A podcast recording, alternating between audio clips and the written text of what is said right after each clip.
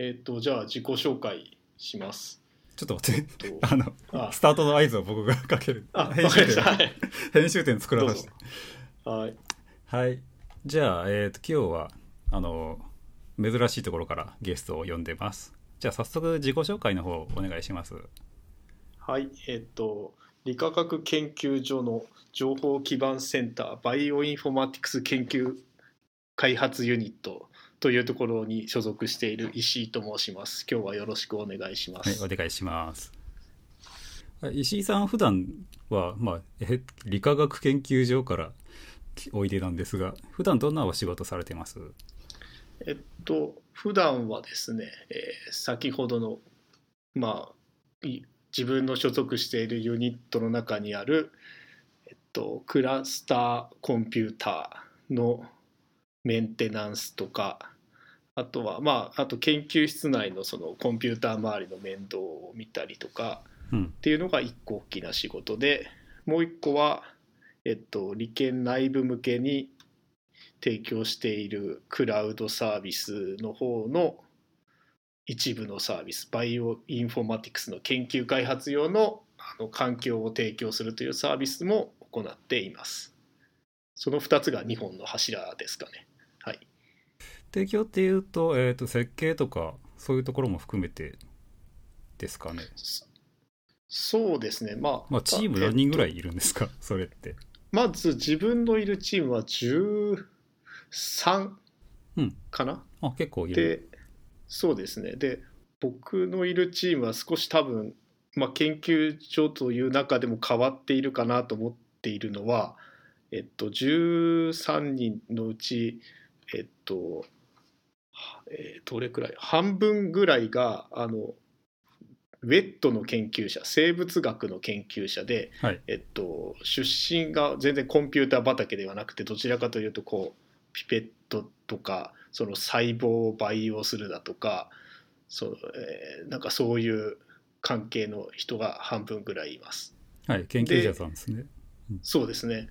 であとそこにそのなんだろう研究者の人をサポートする仕事っていう人がまあ2人かないますね。その人たちも入れて6人ぐらいが多分ウェット側の人で私がいるは主にそのコンピューターの面倒を見ていると。であとはそのコンピューターを使って計算する研究者の人がえっと同じぐらい？34人いまして。で僕ともう一人、まあ、沢登さんのよくご存知の方が えっとまあその僕とその人で、えっとコンピューター周りの面倒を見てます。はいまあ今日今出てきた人はまあ えっと一応あの石井さんまあと知り合ったきっかけというか僕の大学の同期の人でねあの紹介してくれたというかちょっと理研にね。あのお話をしに行こうっていうきっかけを作ってくれた人でまあいろいろとお世話になったかなと。私も大変お世話になってます。うん、そんな人ですね。はい、はい、えっと理研って今そこって和光ですよね。はい、そうです。和光です。えっ、と実は組織的にあんまり知らないんですけど。はい。えっ、とわ本部とかってどこにあってあ。どのくらいのあの施設が散らばってるのかなとちょっと。なるほど。うん。えっと和光が本部本部ですね。あもうそこ本部なんですね。うん。そうなんです。それで、えっと他に筑波とえっと横浜とあと神戸。まあそうですね。神戸と、あと ここっちから見えますよ。なるほど。そこと、はい。あと大阪もありますよね。大阪とえっとねあと最近そのなんだっけな、えー人工知能関連でたあの東京にも東京支所みたいなのができたんだかできるんだかだったと思います。なんかはい。うん、それぞれ結構なんか大きめの土地だったりデータセンターを持ってたりするのかなって。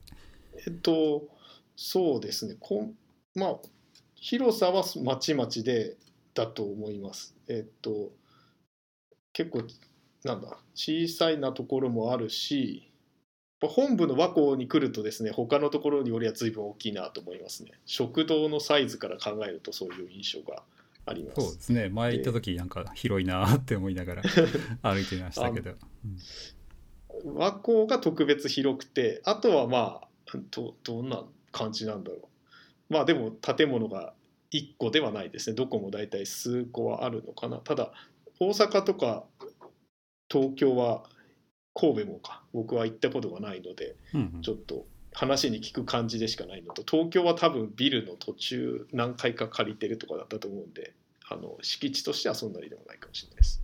なるほど。うん、大体まあ規模感はちょっと分かりました。はい。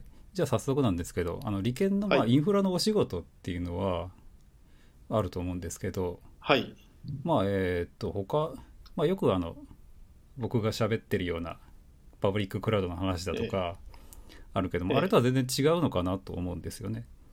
あ結構。そうですね。そこはまずパブリッククラウドに関しては大きく違うと思っていてまあ利用はそんなにされていない。もしくはポリシー的にできないのかもしれないですし、うん。まあしない方がいいのかなという気がしますけど。う んまあ、ただあの当然、えっと、利用は検討している人たちも多いとは思うので個人的に試している人なんかはよく聞きます。あのそういうのってインフラの部署に相談が来たりするんですか？あのパブリックでできませんかねっていう話はよく来るらしいです。私のところには直接来ないんですが、はい、はいえっと、もうもうちょっとそのなんて言うんでしょうインフラのバックボーンのサイネットに接続するとかそういうことをやってるレベルの人たちのところにはあの来るようですね。あのやっぱりえっとなんだろう大きな問題としては当然電力とかあとサーバーを置く物理的なスペースであるとかがはい。結構厳しい状況になっておりましてはいはい。仮に何かで予算を取れたとしたりもあの物を買ったりすることができないっていうようなこともあるのであの相談に来られる方がいるそうです。へえ。そういうのってどういう単位？研究者が相談に来るんですか？これそうですね。多分研究者もしくはそのボスと共にか、まあ、ボスが直接来るかですね、まあ、理研の場合ほとんどそのボスという感じの人は研究者なのではい。研究者が直接、うん。あのと訪ねてくるケースが多いような話だったと思います。どんなシステム作ってるんですか？自分たちで作って使っているのは、うん。えっと、普通の Linux で、はいはい、えっと、CentOS7 かな？今使ってるのは CentOS7 を使ってうん。で、えっと、ベオウルフ型のクラスターを作って、えっと、いますね。ジョブスケジューラーに3グリッドエンジン由来のオープングリッドスケジューラーか。はい。あれを入れて動かしているっていうシステムが自分のユニットでは使っています。うんうん、なんかそのウェブのアプリケーション作るとかそういうのとは全然違うんかなと思うんですけど大体計算させるって感じですか？そうですね、うん。いやあの私のいるところはほぼ計算です。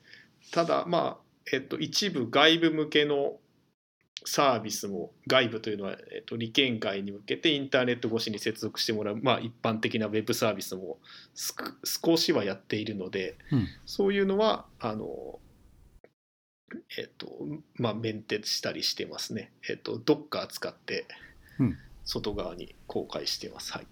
はいなるほどほとんどほとんど計算です。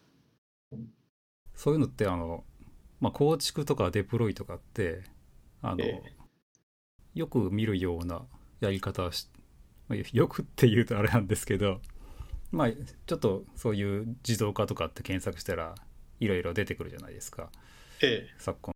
そういうのとか使ったりもするんですかね？ええっとそうですね。検証用の環境を作るときは、うん。まあシェフを使ってほえっとうん。使いつ作りました。で今実際メインで使ってるえっとクラスターはあの業者の人に入れてきてもらったまあものをそのまま拡張して使っていて、まあ、導入当時は自分とか同僚もいなかったのであの研,、まあ、研究者の人が自分で導入してきたものがすでにあったのでそれを今拡張して使っているところです。はいはい。えー一応全部自社の、自社じゃないな、辞書っていうのかな。うんのデータセンター、そこにあるやつですか？データセンターって、和光に。そうですねあの自分たちのそのし敷地内っていう点では辞書の中にあります。はい。はい。えーどのくらいの、あの、まあ、例えばラックの数だとか、ネットワークの、まあ、言っちゃっていいのかどうかはあれですけど、言言える範囲で。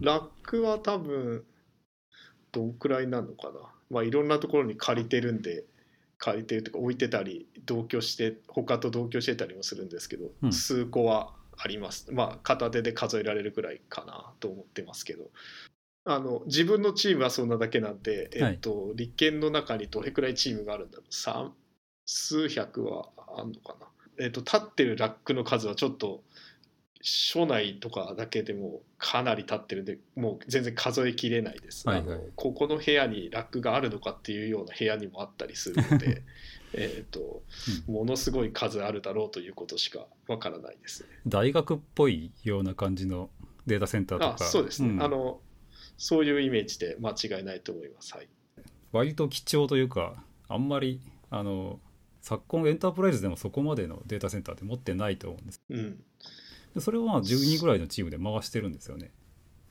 あのあそうか。そういう点では、うん。でもどうどう言ったらいいんだろうな。僕のいいる部署は自分のチームだけなんで、はいはい。うん。全利権規模でいくと別のチームがあるんですがか。多分そこも実はそんなに数は多くないはずですね。うんうん。す20人とかいたかな。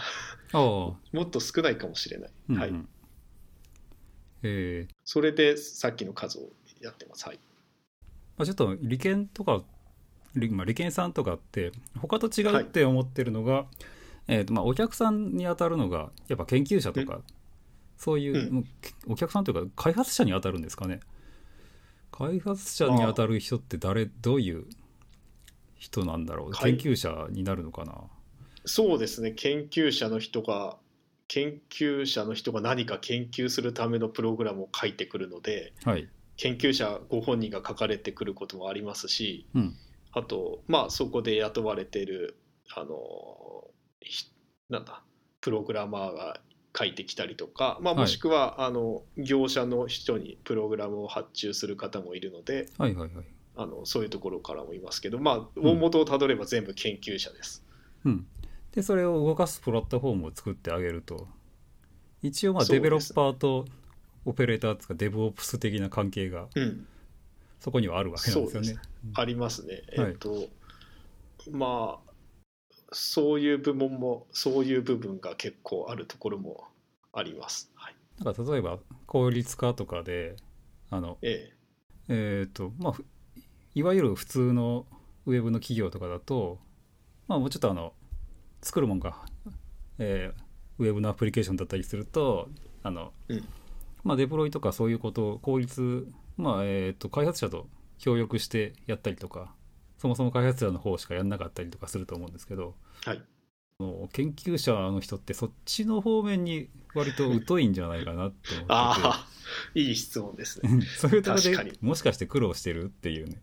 ああそれはしましたね。今もまあしてないわけではないですが今いる自分のチームの人はまあ割とよく分かってくれているのでいろいろ協力もしてくださいますしあのデプロイも大変であるということを理解してもらっているのではい。いいんですが、うん。まあえっとかつては例えば誰っていうかそれはもうか記憶の彼方ですし人から聞いた話なんでよく覚えてないんですけど例えばバックアップを取りたいんだけどっていう相談を受けた時にはい。じゃあ SCP でコピーしますかって言ったら、うん。それはちょっと困るっていう どうして困るの？それは何かそれをコピーす SCP でコピーすることによってデータが破損するんじゃないかっていうふうに言われて、いやそうなるとどこにコピーしてもあのコピーできないんじゃないかと思うんですけどっていうやり取りをあのそれはねディスクにそもそも保存できないというかコンピューター信用全くしてないってことだよね。そうですね、うん。まさにそうなんです。それなんだけど使っているので、まあ、はいはい。バックアップは取りたい、うん。ただバックアップをしたいんだがディスクにはアクセスしないでくれっていうはいはい。ことを言う、うあのおっしゃられる方。まあただもうだいぶ昔の話なんでまあちょっと、ね。最近はそういう方は少なくなっておられるんじゃないかと思うんですけど、い。やーそういうこと TCP 信用できないって言われてしまうともう何もできないよねこっちはうん、まあディスクをつなぎに行きますかっていう感じなんですが、ただデータ量がですねはい。一つの例えば持って運べるあのなんだ外付けのディスクに収まる単位ではないんですね。多分10年ぐらい前でもうん。テラバイトぐらいあったんじゃないかな。違うかな。SCP でも随分時間かかりますけどっていう話をしようかなと思ってたらうん。あのそもそも SCP しないでくれって感じでじゃあ ぜディスクをつなぐにしても個数がかかりますけどみたいなことを、うん。まあ、あと、うん、あと自動化もできないんで大変なんですけどっていうことをあのその研究者の人に言いに行った人がいたような気がします。はい。結構大変。まあまあそういう、えー研究者ならではのなんというか気質というかなんというかね。はあ。そういうところでそうん苦労したり。最近の人とかってどう？最近の人でも必ず通る道だと思うのは、はい。えっと、えっと、ログインした、まあ、クラスターマシンとかにログインをして、はいはい。あの、なんだろうな、ジョブスケジューラーにジョブを投げるんではなくて、はい。自分の端末内から結構長く時間かかるコマンドを叩く人にうん。TMAX とかはい。スクリーンを入れてくれっていうのを理解してもらうのが なかなかあなたが困りますよっていう話をたくさんしても、まあうん。いざ困るまではなかなかその使ってくださらないので、はいはい。まあ、1回はあのただ1回そういうのでこう悲惨な目に遭うとやっとあその石井さんの言っていたあのスクリーンってやつとか TMAX ってやつ使いたいんですけどって言ってくださるんで最初に伝えておきますがうん。割とそのまあ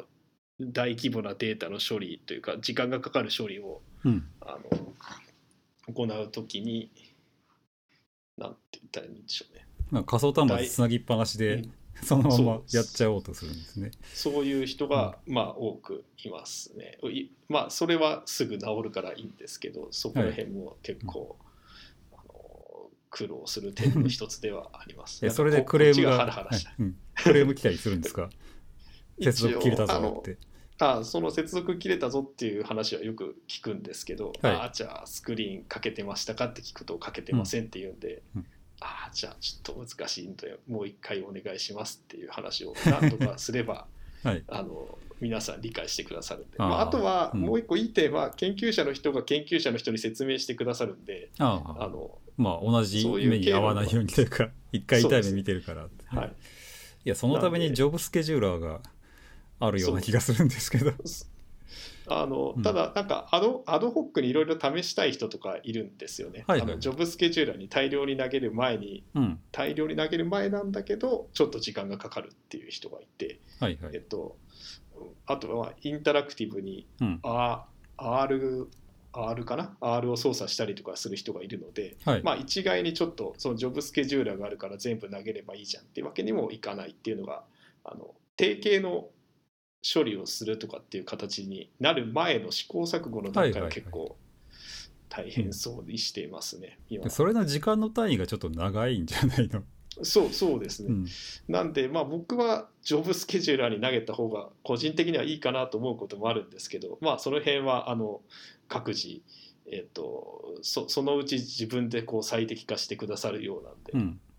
うん。まあ、大体そのスクリーン使わないとかっていうのはもうす数ヶ月あれば直してくれる人が多いです。はい、うんいや、こ多分こっちの考えてる単位と、あの、おそらくアドホックにやる、試してみるジョブっていうのの時間感覚が多分大きく違うんじゃないかなってちょっと。そうですね思っててあとなんか見積もってみたはいいが実際すごい時間かかっちゃったとかっていうのも結構あるみたいですね。なるほど。なんかで、それ待ってたら切れちゃったとか。そういうことですねはい、なるほどんで、まあ、つそうなるんで必ずやってねって言って、まあ、こちらも根気強くあのお願いをすると別にあの変な話をしてるわけじゃないんで、はい。皆さん使ってくれます。はい。うんうん。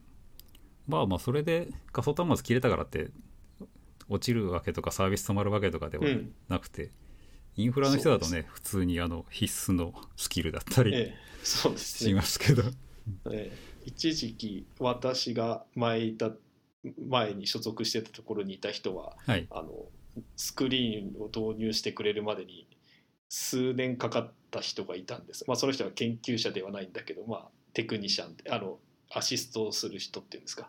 その人がいてその人は、えっと導入するまで時間かかったんですが導入した後すごい気に入ってくれて、うん。えっと、ログインシェルをスクリーンにしてくれましたね。スクリーンを起動してそこからバッシュ起動するから、これでもう絶対大丈夫だよって言って、うん。それってあの残っていくんじゃないの？あのそこはなんかあの大変だったんですが私の同僚の人が綺麗に解決してくれました。うん、ちょっとスクリプト書いて今あったらアタッチして、なかったら新規に立ち上げてみたいな。その辺はあの素晴らしい人が素晴らしい解決策を考えてくれたんで私はああはいよかったですねって一言言って終わっちゃったんですけど、なるほど、はい。ええ。石井さんってね一応あの、まあ、ご自身でもあの研究の発表とかするんですか？えーっというのをちょっと聞いたんですけど、あまずうん。基本的には私はしないです。なぜならば、えっと、研究僕はあのドクターではないというのとあと、まあ、ドクターじゃなくても発表はしていいんですけどあうん。の研究者として雇われてるわけではなくて、うん。インフラの面倒を見るっていう感じなんであまりこう研究発表に関連はしていないです。まあ、ただあのえっとなんか使っているソフトとかの話をしに外に行くことはあるので、ああそっちの、ね。はいはい。勉強会とみたいなやつで発表したりとか、まあ、あのそういうのはありますけどポスターを書いてだとか論文を書いてっていうようなことはないです。研究者的な発表じゃなくてやっぱりあの、うんソフトウェアを使うエンジニアとしてどっか出ていくっていうそうですね話ですね。そういう感じのものしかないですね。はい、うんうん、理研で、まあ、オープンソース活動みたいなことってはあはあやっていいのかとかがまずあるんですけど、ダメとは言わんのでしょうけど。うん。えっと外にだ、えっとまず利権のなんだっけな活動で出てきたもので外に公開されてるものは結構あるはずです。ただあの用途がかなり特殊っていうんですか？特殊っていうのは各研究者が研究者向けに書いた研究用のプログラムとかが多いと思うので、はい。あのどういうふうになっているのかどれくらい出てるかわかんないんですけど結構研究者の人は外にそうツールを自分の研究で作ったツールを外に出してる人は多いと思います。ええ。それってあのコードはどこに出してるんですか？例えば。多分 GitHub は多いんじゃないかなと思うんですがあとは自身のウェブサイトを作られている方もいらっしゃいます、ね。ああなんか昔はよく見ましたよねそういうの、ええ、で、うん。それが強く印象に残ってるだけかもしれないんですが、うん。まあえっと公開したいんだけどどうしようっていう相談を受けることがあまりないのではい。想像でしかないんですけど、結構プロジェクト単位でホームページとかがあったりするのでそういうところに紹介されていたりするようです。たまになんかメールを送ってコンタクトを取ってからダウンロードしてねっていうようなタイプのもある感じですけどまあ基本的には大体置いてあるかなという印象ですね。えーなんかその公開サイトとかがすごい頭の中で Web1.0 的な、あのああサイトを思い浮かべてしまうんですよね。そうです結構そういうページも多簡いです。素な感じのもフレームでメニューが置いてあってとか、うそうですね、フレームすらないとかっていうページもよく見かけます。あの自分のなんか自己紹介とかかつての業績と今やってることっていうのがあって中にあのソソースコードのリンクがあるっていうようなのはよく見る気がしますね。メキャブとかあの辺のああそういう感じのも、かなって思って、うん。なんかあんな感じのがええ、思い浮かんでしまいますね。あでも普通に GitHub も使うんですねそうですね、うん。その使っている方も多いですし私たちもあの自分のユニットでは外に公開できるものはどんどん外に出しているので、うん。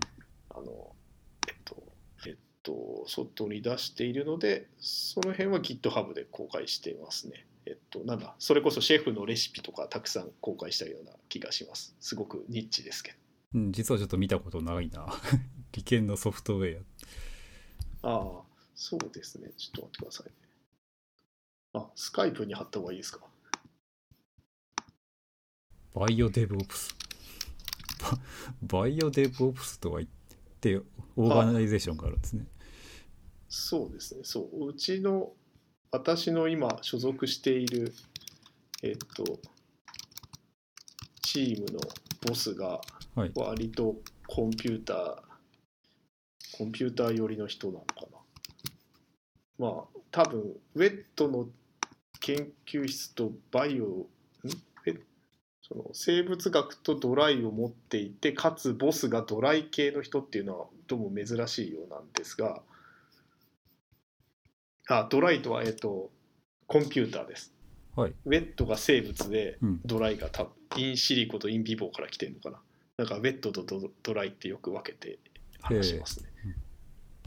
あすごい。GitHubIO でバイオデブオプスページがあるんですね。うん。こういうのはこれはボスが作ってます。でもやっぱり雰囲気はあれですね。あの Web1.0 というか。か2.0っぽいのもうん、作ってたりするんでしょうけどまあちょっとまあ。多分これを作って、うん。あえてこうしてる感はあるかもしれない、うんうん。ちょっと他のは他のやつに比べてこれはかなり簡素に作ったなって感じはあります。ただなんか知らない間に見た目変わってるじゃんってことに今気づきました。いや見た目は普通におしゃれな感じで。回り回っておしゃれですね。ねえ。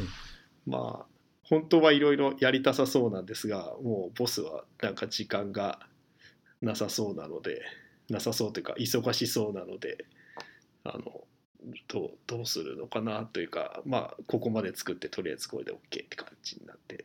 利権ビットね利権ビット？そうです。こあこれがだから今いるチームの方のやつかな。まあおバイオデブオプスと中がどう違うんだと言われるとちょっと困るんですがえっとなんだ。まあもうちょっと研究室寄りのことをこっちに乗っけようとかってやってたような気がしますただ明確には分かれてなくてここ本当は利権ビットにあるやつはどんどんバイオデブオプスに乗っける移行した方がいいんだろうと思うんですがうん。私が全然移行させてないんで こんな形になってしまったえーはい。なんかあの言語を見ると Ruby が多いんですか、これ。GitHub が勝手につ分類したやつですそうですね。多分 Ruby 結構あると思います。ただ R, R, R 初めて見たな、ここいうところでえっとですね、はい。い、やそうかそういうところでいくとえっと研究者の人 R 使ってる人が非常に多いですね。うんうん。あの僕のいるところだけかもしれないです。でもそうでもないかな。R で講習会やると結構人が集まると思うので結構 R 使ってる人が多いです。それからそう。であと多分 Ruby な Ruby がもうちょっともう一個多い理由はうん多分ボスが Ruby を使ってたからかな。それとあとシェフのレシピをたくさん突っ込んだからかもしれない、ほんまですね。クックブックが結構ありますね、うん、なるほど。あの沢登さんの本を見ながら作り始めて 早どれくらいなんだろう。いやいや。えっとうん。あの本大変助かりました。どうもどうも。非常に非常に分厚い本だったんですけどかなり何週読んだかなって感じですね。あマジっすかそんなに読んだ人ってもう石井さんぐらいじゃないの、いやもうここに書いてなかったらどうしようって感じで読み始めて、僕もたまに、ネねットでし、引っ張り出してどうだったっけなってやりますけど、えーで最近でもあの本に書いてあるかわかんないけどとりあえずなんかネットで新しくなってるかどうかっていうのは調べて沢登さんの名前が出てきたらあこれでよかったのだなっていうふうに思う感じです。いやーそ最こで解決。うん。最近そんな新しいこと書いてないんで、シェフに関しては。まあまあまあ。でもうん。ただまだなナイフとかまあナイフゼロでしたっけ？あなんかうん。あとチェックする時のシェルでやるやつとかかなり。まあ何かやろうとするともう僕の中では沢登さんに行き着いて 解決策はそこに書いてないと僕の筋が悪いんだろうと思ってあの考え方を変えて。まあ、割と信者的な 勝手にですけど非常にお世話になってます。それはまた光栄ではいはい。なるほど。えーまあ、こういう活動もいろいろやってるっていう話で、あの、僕前あのね、えーっと、石井さんがギャラクシーっていうやつの発表会に出かけていったって話を聞いて、ええ、実は今回ちょっとそれの話も聞こうかなと。ああはい。一応はい。あの、データの解析とか、あの、はい。って、まあなんだかんだで、あの、僕のところにもちょっとずつやらなきゃいけないなっていう空気が、ええ。あの流れてきているところで、はい。でまあそれじゃああのどうしようかとかっていうので、はい。まあ普通にあのデータベースがああって、まあ、それをあの、ええ。みんなで見れるようにするっていうのはリーダッシュとか、うん。ええーと他にも Jupyter ノートブックとかを周りの人がちょっと使い始めてえはいはい。でそういう解析も、まあ、R とかもやろうとええ。ちょっとだけ思って本だけ買ってできてないとか そんな状況だったりするんですけどあこの Galaxy っていうのがあのすごい初めてその時見て、はい。実際 Galaxy って、まあ、あの爆発しない方のギャラクシ そうですね。爆発しないですね。バグはありますけど、爆発はしないです、はい。ーなんかこれお気に入りなんですか？お気に入りというかあうん。なんなんでしょうね、まえっとデファクトって言っていいかわからないんですが世界的には結構使われているようで、はい。えっと、日本にもコミュニティがあるんですけど、うん。まあえっとただ対象が生物系バイオインフォマティクス寄りからスタートしてると思うので、はい。まあ、まだそんなに Jupyter とかみたいにこうデータサイエンティストとかの方から一気にわーって感じではないんですが、うん。パイプライン処理とかを書くのは結構便利な側面もある。でえっとざっくりうん、ざっくり Galaxyーを紹介してもらってもいいですかこれ。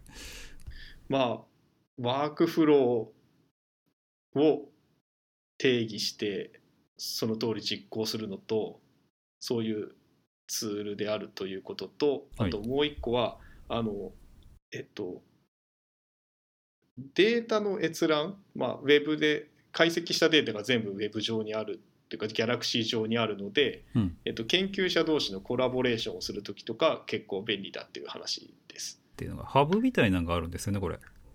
そうですね。なんかあのギャラクシーのえっと Python で書かれてるんですけど、はい。それを立ち上げてあげるとうん。ウェブのインターフェースが出てきてえっとそこでこう自分の解析したいデータをアップロードして、うん。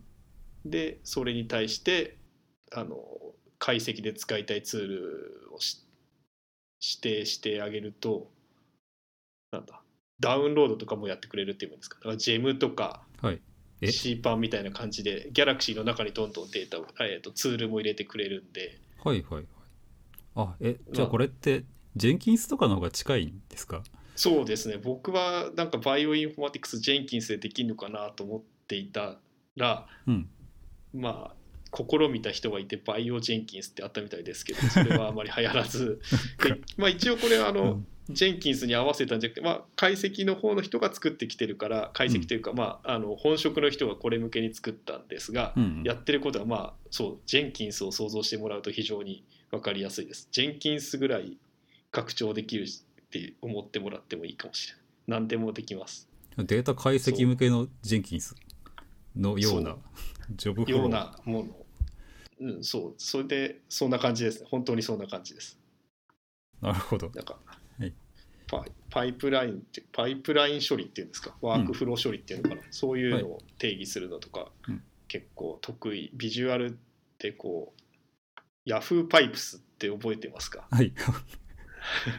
ありあんな感じのビジュアルでこうあの解析データ1を取ってきて2を取ってきてはいでそれぞれ前処理をしてうん両方をマージしてうんうんでもう一回別のプログラムにかけて最後グラフ化するとかそういうことがこうあの Yahoo パイプス的な UI で書けるっていうのは自分の中の印象ですね。そういうソフトなんだ。えーそれで、うんそうで処理が1個ずつその横にヒストリーっていう形で残るんではい。あのどこで何が起こったか分かるわけですね。うん。じゃあいろんなデータストアとかから、はい、しかもいろんなで解析ツール使っていけるんですね。そうですね、うんでそのツールもその Galaxy で動くようにうん。ツールシェドっていう、まあ、プラグイン機構みたいなのがあって、うんあのいろいろ、まあ、大体のバイオインフォマティクスのツールであるとかそれこそ R も入れられますしはい。確かね Jupyter も Jupyter も Galaxy の一部として取り込むっていうようなこともやってたような気がします。いや僕ギャラクシーってもうそうやってあの Jupyter とかそういうのみたいにあの Jupyter とかそういうのというか R に近いのかなって思ってたんですけど、うん。言語があってそれで解析して結果を出すっていうような。じゃなくてうん。うん、なるほどねというか。ワークビフロージュアルはい。的に、うん。そう。ワークフローエディターはよくできよくできているというかまあうんとなんだ。DSL とか使って書くとかまあそれこそ Ruby で書くとかそういうプログラムを書かなくても研究者の人が一応使えるよ。あ研究者っていうのは生物学系の研究者の人でコンピューターに詳しくない人でもうん。ウェブだけで完結できるよっていうような方向もあると。であと多分もう一個大きな特徴として言っとかなきゃいけないのは多分あのん目標としてはあのリプロデューサビリティっていうんですかね、はい。あの再現性ですね、うんうん。まあいろいろ自分の組織的には再現性は非常に重要なんですが 再現性お騒がせしたことがあったような気が、ああ、はい。うん。再現そう。でまああの本当に reproducibility ってあの自分の組織だけではなくて世界的に見ても非常に重要で Galaxy のうん。あの本えっ、となんだ開発してるチームの人に講演をお願いすると大体スライドの1枚目か2枚目ぐらいに reproducibility がどうのっていうのは必ず出てきます。それからなんだろう。現在まあたその論文の再現性っていうのでは結構あの今はなんだ生物学も苦労してきていろいろ今みたいな形になってると思うんですけど、うん。その今はこう解析をするっていうのもいかなり大きなウェイトを占めているんですがなんかソフト名だけ書いてあってバージョンが書いてないとかですね。そういうことがよく起こるんで。あそういう時にあのこのバージョンを入れればいいとかっていうようなこととかもまあ指定しやすいのかな。ギャラクシーは。結構人のや論文に書いてあることをまず追試してみてあの追試したりとか性能を実際測ってみて自分の研究に取り入れるかどうか検討する人も多いので、あはいはい。えっとそのななんでしょうね。それこそツールをインストールする数は結構な数インストール皆さんしてますね。そして最先端のものを要求することが多いのでなんかなかなか大変苦労するところではあります。その視点は僕らないなかったなその 再現性っていうので人のけあの解析した結果をもう一回自分で解析して再現して同じ結果になりましたっていうようなのをあのわざわざやらわざわざっていうとあれなんですけど人が解析した結果そのまま解析の結果をどう使うかっていうのが主に、まあそうですね。ただあの自分で似たようなツールを作っているとか、まあ、新しいツールを作って発表した時にそのツールが本当に妥当なのかということを検証しなきゃ気が済まないというか。いや。ななんて気がまあ間違っていることが稀にあるのかもしれないし、うんうん。自分の見たいものとあの自分の研究したいものとちょっと違うかもしれないとかそういうのもあるみたいなんで、うん。ちょっとその辺は研究の細かい話なんでよくわからないのですが、えっと、皆さんこの論文のこのツールを入れたいんだけどあのメイクしても動かないんですけどとかっていう相談は受けることがあります。うんうんなんかよくよく見るとすごいすすすごいっていうのかないまあ GCC の最先端でかつなんか特殊なライブラリーが必要ですって書いてあったりとかですね結構そういうののお手伝いをするようなのも仕事の一つですね。要はなんかコンピューターをのまっとうな使い方をすごいしてるなって感じがします。ね、まあコンピュートをしてるんでしょうね。うんなんか自分も僕らのしてるようなことがチャラチャラしてるような感じがしてきていやいやいやあのすごくちゃんとあの計算に使って いつか人々に役に立つようなことを やってるんだなって思ってちょっとしびれますね。うん、ただウェブ業界の人とかっていうんですかねそういう人たちもいてあのと大量にデータさばくとか、うんあとはちゃんと、まあ、僕からするとシェフのレシピ整備しておいてくださるだけでもかなり助かるところがあり、はいあのこちらからも何かフィードバックしなきゃなというぐらいすごくあの恩恵を受け計算業界的にも恩恵を受けていると思っております。ありがとうございます。いやでもねこういう計算機としてちゃんと使ってあのスペックを要求していかないとコンピューターって多分進化してないんじゃないかなって思ってウェブのトラフィックさばきたいから CPU 早くしてくれよってもインテルは多分言うこと聞いてくれないと思うんですよ そうですね。なんで、いや、だから、えーあのストレージを早くとか、ネットワークもそうですしね。はい。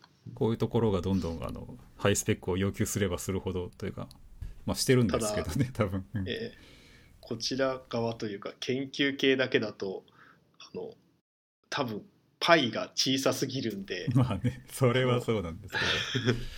でも最先端の開発っはい。て結局そっちのところから来て、でそれが普及レベルに下がって、であの僕らがサーバーを使ったりパブリッククラウドが安く調達してダーッと並べたりとか、まあ、Google ぐらいまで行くとやっぱりそのうん。規模的にはそのうん。インテルも言うこと聞くぐらいのうん。規模にはなってんのかもしれないですけど、うん。いやーすごいまともなまっとうなコンピューターの使い方で 面白いなって思います。ああ。うん。なんかそうこちらからするとなんかまあそうですね確かに計算はたくさんしてます。したい計算は溜まってる感じですね。いや新鮮です。え。でこれってギャラクシー、まあ、ついでにですけどあの前はい。発表してきたギャラクシーの内容って、ん？あギャラクシーのイベントで何発表してきたんですか？えっといつのだろう？9月末だと9月末と1月ぐらいにやったかな。9月末最近やったやつで発表したのはそえっと、ギャラクシーにギャラクシーのギャラクシーにはちゃんとちゃんとというかギャラクシーもバグってますっていうことを皆さんに報告してあのも バグがあるので、うはい。えっとまあ、直しましょうと。な直しましょうっていうとあれですけど実際、えっと、自分でバグにぶち当たったのでプルリクエストを送ってえっとなんか向こうの人にあの取り込んでもらうと嬉しいよとか英語がなんだろう英語がそんなにちゃんと書いてなくても向こうの人添削してくれるよとかそういうなオープンソース的な活動の取り組みを紹介してきたって感じですかね。あんまり今まではまあえっとこの業界の人はオープンソースのプロジェクトにコミあのみんなでコミットしていくっていうのはあんまり多くはなかったと思うので、うんまあ、またあと敷居がすごい高いんじゃないかと思ってる人がいるような感じ、まあ、自分も実際そうだったんですけどそういう人に向けてまああのギャラでギャラクシーすごい完璧に出来上がってると思ってる人が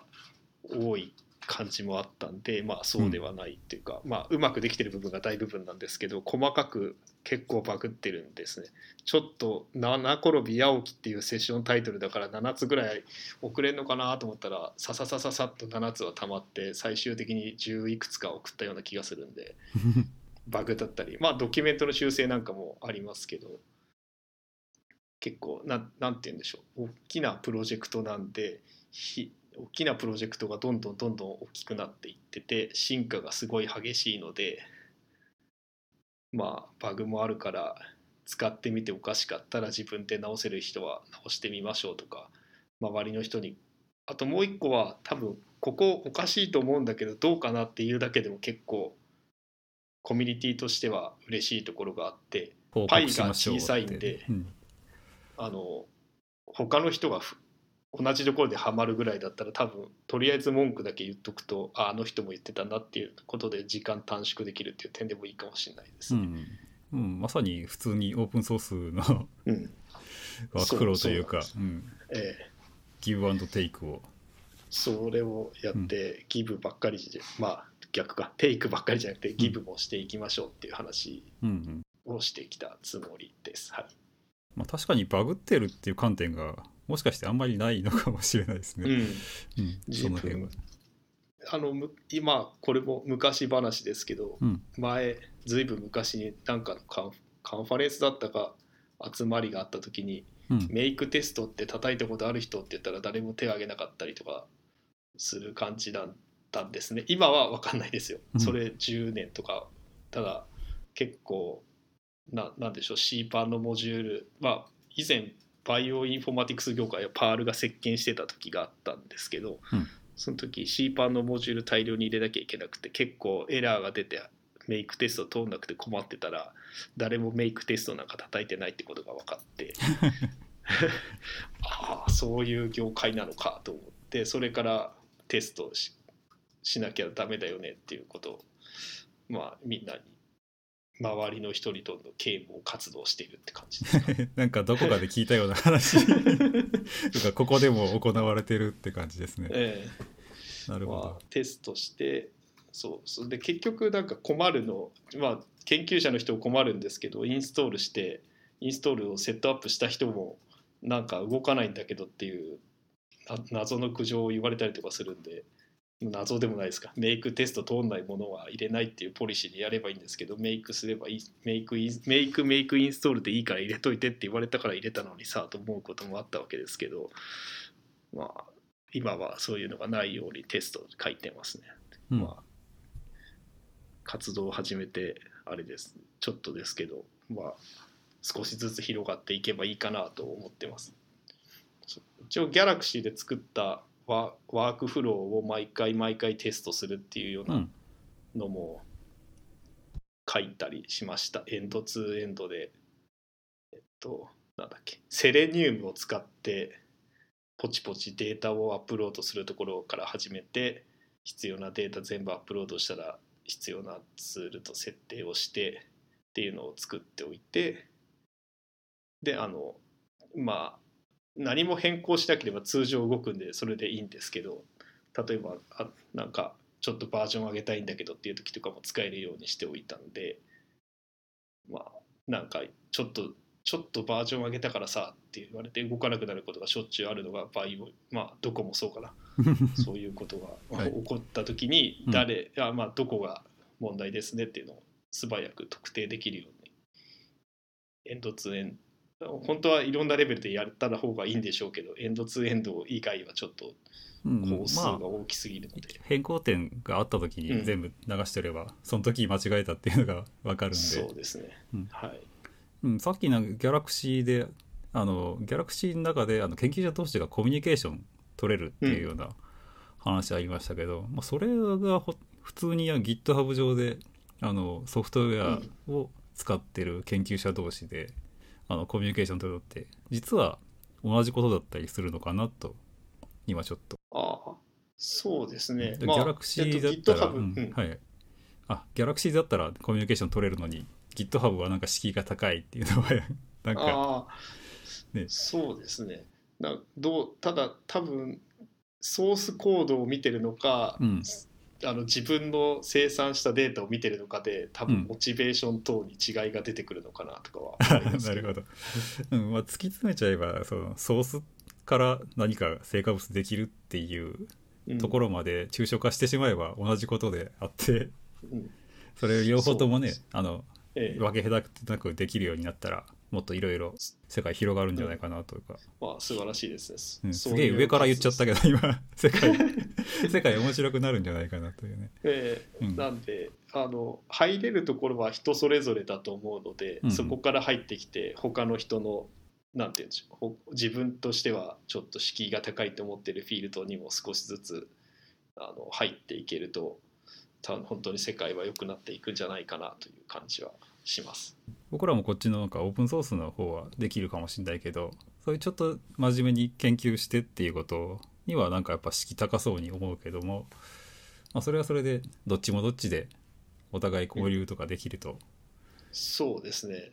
あのフィードバックがあってギブアンドテイクそれこそいろいろはい。やっていけると面白いかなと。えーもうそのた今もうなんでしょうねその本当そうだなと思ってあとログの解析であるとかなんかあのパフォーマンスをチューニングするとかっていうのは結構今自分たちのところではサーバー監視するのに Zabbix とグラファナとか使ってるんですけどはい。多分グラファナとかはおそらくウェブ業界の人がもうちょっと見やすくしようと思って作ってきたんじゃないかなと思ってるんでうんうん。あの結構それは研究者にも受けてますねグラファナがグラファナドッカーで動かしてるんですけど、はい。てそれがたまに、まあ、停電で落ちて停電まあ計画停電がよくあるんですが、はいはい。そこで落ちてでこっちでは他のマシンを立ち上げるのに一生懸命ですっかりグラファナ立ち上げるの忘れてるとあのグラファナ上がってないんですけどなんか問題あるんですかって言われて監視システムを監視してくれるのが研究者になったんで非常に助かってます。はい、面白い。ザビックスの時はそうならなかったですね。はい、ああ。えっ、と、でちなみになんですけど、ギャラクシーってこれ、あの運用されてるんですよね。じゃあ、クラス、そう環ですね。今うん。部署内で使っています。ただ私は運用今のところはまだ運用者ではなくて、うんえっと、別のあのそのドライ系のスタッフの人があの研究者の人とあのシステム作り込んでるところで大体出来上がったんでこれからまあ自分たちのユニット内で使おうってことでうん私に運用が回ってくる番かなと思ってます。えー実際どんな環境というか、どんな規模ぐらいで、どんな管理して、何をデプロイして動かしてるのかなってちょっと気になるんですけど。ああそうですね今実際にまず Galaxy はえっ、と Docker の中に入っていますあの Docker で配ってる人がいてはい。とまあ Docker の思想的に合ってるかは別の話ですがギャラその Docker コンテナ一つの Docker コンテナに Galaxy と Postgre と、あと何が入ってたかな。なんかジョブスケジューラーも一応入ってるのかな。うん、まあ、オールインワンで。必要イメージ。うんオールインワンのやつがあって、はい、でそこに対してそれをベースにあの Docker ファイルでどんどんこうツールを入れたりとか Docker ファイルになんか add を自分の Git レポジトリとかってやってでツールを適切なディレクトリに展開してとかっていう形で今は開発をしてますね。ギャラクシー自体が大きなシステムであのクラスター組んでるとか、うん。そういうんではなくてなんですかね。あ開発の段階は1台のマシンでまずやっていて、うん。でそれがうまくいってきたので、うんえっと、外に今私たちが運用しているクラスターマシンに展開しようとしています。うんもしかしたらちょっとギャラクシーの話聞いてちょっとうちでもギャラクシー使ってみようかなって人が出てくるかもしれないんで、うん、一番今本当一番簡単なのは Galaxy のあの Docker イメージ取ってくるのが本当簡単です。Docker コマンド一発で立ち上がってすぐ試せる状況にあるのでうんうんこれもし Docker 環境を持ってる人であればこれがいいかな。と。もしというかみんな持ってるでしょ。どっかまあそうですね。そそちらの業界の人は全員持っててほしいと。思うんですが、ああはい、そっか。えドッカー持ってないって例えばどんな環境ですか？どちらかと研究系ってあんまり入れてる人少ない気がしています。あの技術調査的にちょっと試そうかなと思ってるって話は聞きますけどうん。えっとあまりなんだあでもやでもそ多くはないと思いますね多分。インフラその本当にこの研究所とか大学とかのインフラやってるような人とかは入れてそうな印象があるんですがうん。研究者とかなのかな。でも自分のところの研究者の人には結構あのベイグラントとか使ってバーチャルボックスがの中に入れるかえっとなんだっけ Docker for Mac とか使ってねって言って、はい。えっと、どっか入れてもらってるんで自分の周りは多そうですがそれ以外のところでどっかっていう話はあまり研究者の人から聞いた気はじゃあ実本当端末として使ってどっかにログインしてその上でサーバー側で、あの必要な Galaxy だとか使うっていう方があの一般的なんですかね、そちらでは。そうですね。えっ、と多分どこかのどこかのというか研究室なりのシステム管理者の人に頼むとサーバーを用意してきてそこに Galaxy を入れて、えっとまあ、データベースを立ててで必要があればクラスター環境を作ってあの共有ファイルシステムを使うという感じになるのかな。それで研究者の人はもう本当に Web だけです。おそらく Web だけ。FTP とかちょっと嫌だっていう人とかいるかもしれないですね。黒いコマンドラインは叩きたくないっていう人は結構いる感じです。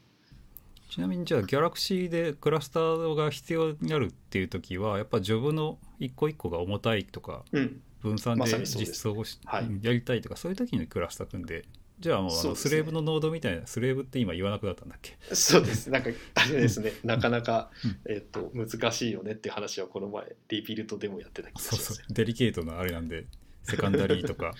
そうですね。なんか、ワーカーノードとか？その辺。ワーカーの、うん。そんな感じですね。一応、確かワーカーって書いてあったかな。なんか、そんなような気がします。はい。うんその点もなんかジェンキンスっぽいですねまさにジェン、だから僕はジェンキンスから入ってきたので、はいあの、いやすごくはい馴染みやすかったです。ジェンキンスのああのなんかジョブの連続したやつどうやって書くのかなとかって思ったらなんかエディターかっこいいじゃんとか思ったような記憶がありますね。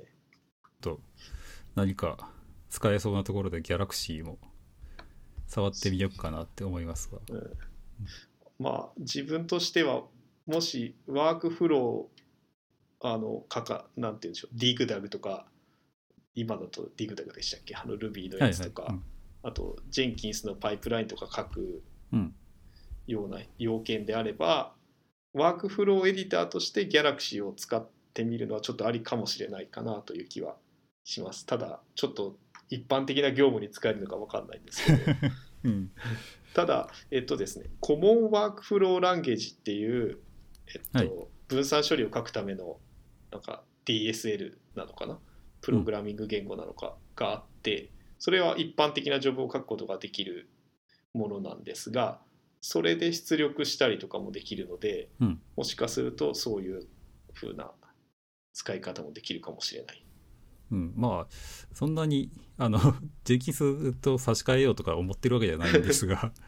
ただただデーまタちょっと解析したいなっていう人がいるんで,、でまあ、それがちょっとローカルで今やっててこれをなんとかええ。あのみんなに共有したいとかそういう要件がなくもないんではい。もしかしたらいけるかもしれないってちょっと、そうですね。うん、あと自分たちは自分たちの環境がもともとあったんで試してないのもあるんですが、はい。ギャラクシーの方ではそのクラウド上に展開するような、うん。なんだっけなクラウドマンって言ったかな。